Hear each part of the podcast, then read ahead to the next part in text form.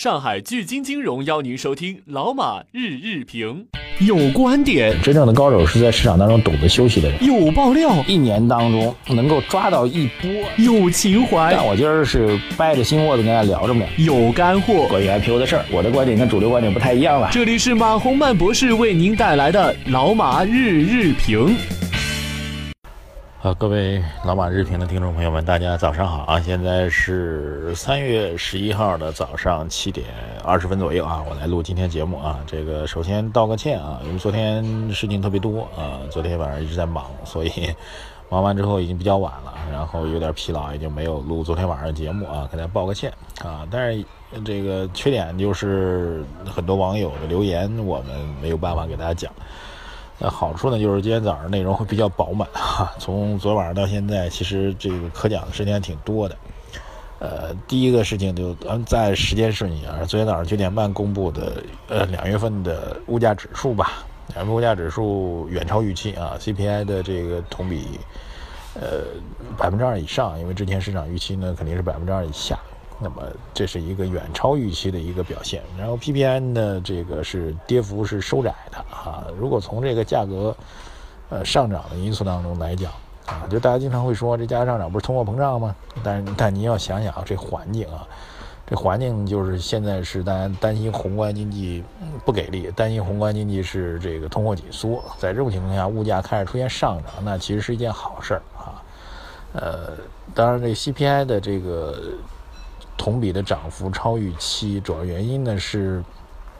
测算机构可能之前低估了这个这个春节期间的这个蔬菜价格，包括寒潮的一个具体的影响所导致的这样一个问题。呃，我觉得这个是会是一个季节性的问题啊，或者是单月的一个波动的问题啊。后面这个 CPI 应该还是会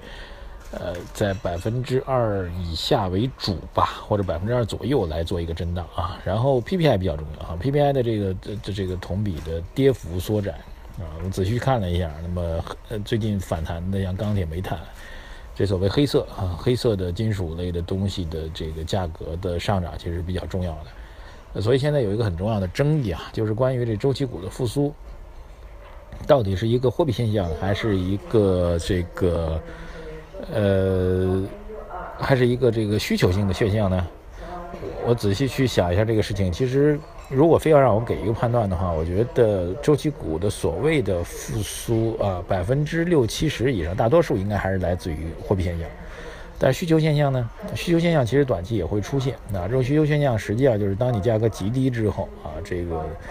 很多的处于大宗商品、钢铁、煤炭的下游企业，他们处于这个这个低价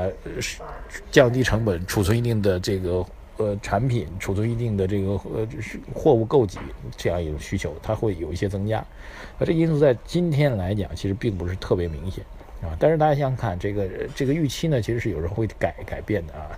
那作为投资人来说，我们经常就讲的人类，人类从这个，我最近一直在看这《人类简史》这本书，我就在讲。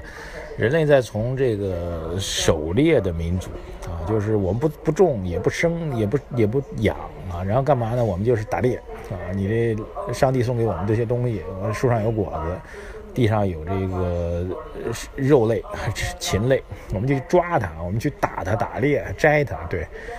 到这个现代农业之后，最大的一个变化什么呢？就是建立这个预期的制度啊，其实打猎的时候你没有办法预期明天你能不能碰到一只这个野山羊，不知道啊，能不能碰到一只野猪，不知道啊，就是看命。那么进入到农业社会之后，实际上人类就已经形成那种预期的判断啊，这种预期的判断其实会决定你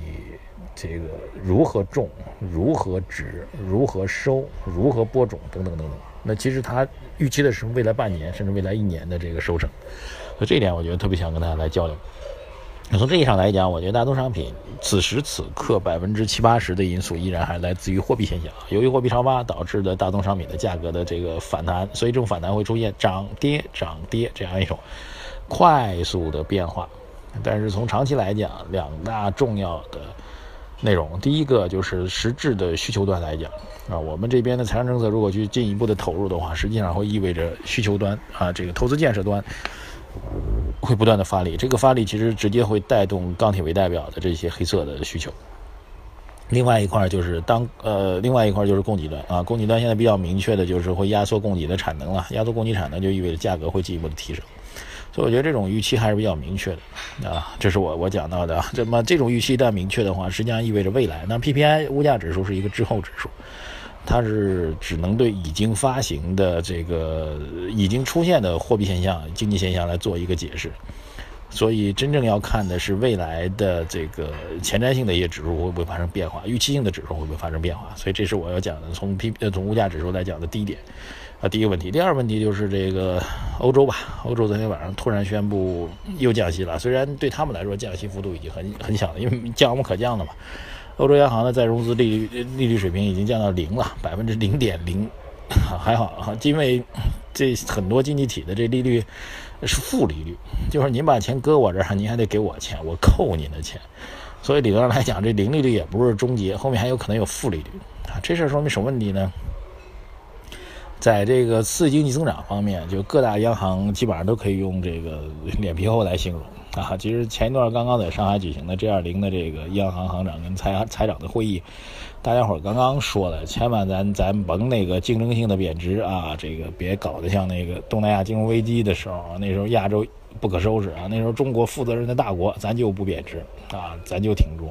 其实付出很多代价。那其实这那 G 二零会议之后没多久啊，大家想想看啊，这个包括中国在内，中国其实这次也比较狠啊。刚刚说了这个这个货币不放水，当然我们放的呢是存准，呃，但是也是货币宽松了。然后央行更猛啊，欧洲央行更猛，直接把这个利率水平给降下来了。那后面还会有没有其他招呢？啊，它说明两方面的问题。第一方面就是全球经济。呃，调控部门依然是希望通过次性的政策来带动经济的增长，这是一个这个不变的方向，而且大家的刺激力度应该会进一步的加强，而且希望这些刺激力度呢会带来这个这个数据方面的优化。另外一方面呢，实际上当其他大的经济体都在采取货币宽松政策的时候，都在降息的时候，实际上还意味着什么呢？意味着这个美国这边的加息的概率在进一步的降低啊！各位有没有想过这样的问题？那说句实在话啊，欧洲包括日本，呃，虽然欧洲欧欧洲是中国最重要的这个这个贸易合作伙伴，欧洲的贸易伙伴是最最中国排 number one 的贸易合作伙伴，呃，但是这个由于中国出口这么些年来这个降速很大，而且一直处于低位运行，实际上这个欧洲的这中国经济影响的这个影响力正在进一步的下降，所以我觉得可以把它。就是如果我们把出口这块忽略掉的话，那么实际上，呃，对于整个宏观来说，这个欧洲的因素影响也没有那么大。但是它采取四性政策，终归是一件好事儿。所以我觉得这件事情最大的一个利点就在于美国的加息的概率现在再一次被封杀了啊！不管是三月份还是六月份，这种概率都在进一步的下降啊。所以总体上来讲呢，我想。呃，综合这几天的情况吧，虽然大家认为这两天的市场的这个波动趋弱啊，我所说的这个慢牛的行情并没有出来，但是我所谓这个慢牛呢，是一个中长期的一个趋势上的判断，基经济基本面的一个判断，经基本面和股市之间不会形成非常短期的这种硬的这种关联，各位一定要注意啊，不会形成硬的这个直接的关联。但是它会在中长期影响这种趋势。昨天成交量已经萎缩到了一个一千多亿的极低的点位啊！我觉得这种极低的点位其实往往在酝酿着一个生机。现在各位固然需要耐心，但是在耐心的背后应该是信心，在信心的背后应该是用心。用心就是要找我们觉得有价值的、有战略意义的投资的股票。我目前的观点依然是左侧交易的观点啊，供各位。呃，喜欢或者擅长于右侧交易的人做一个战略上的结构上的参考吧。谢谢大家啊！我们今天下午还会继续来跟大家互动，来点评泉州的走势，然后也会。呃，分析这个各位网友给出来的很多的高端的观点，还有一个呢，就是要跟大家提醒，就是我们本来从本周五开始的这个数据调研要延后到下周，但是很多朋友已经留言给我了，我已经看到了。我们从下周开始数据调研正式开始，到那个时候正经八百的现金红包会送给大家。谢谢大家，继续关注我们的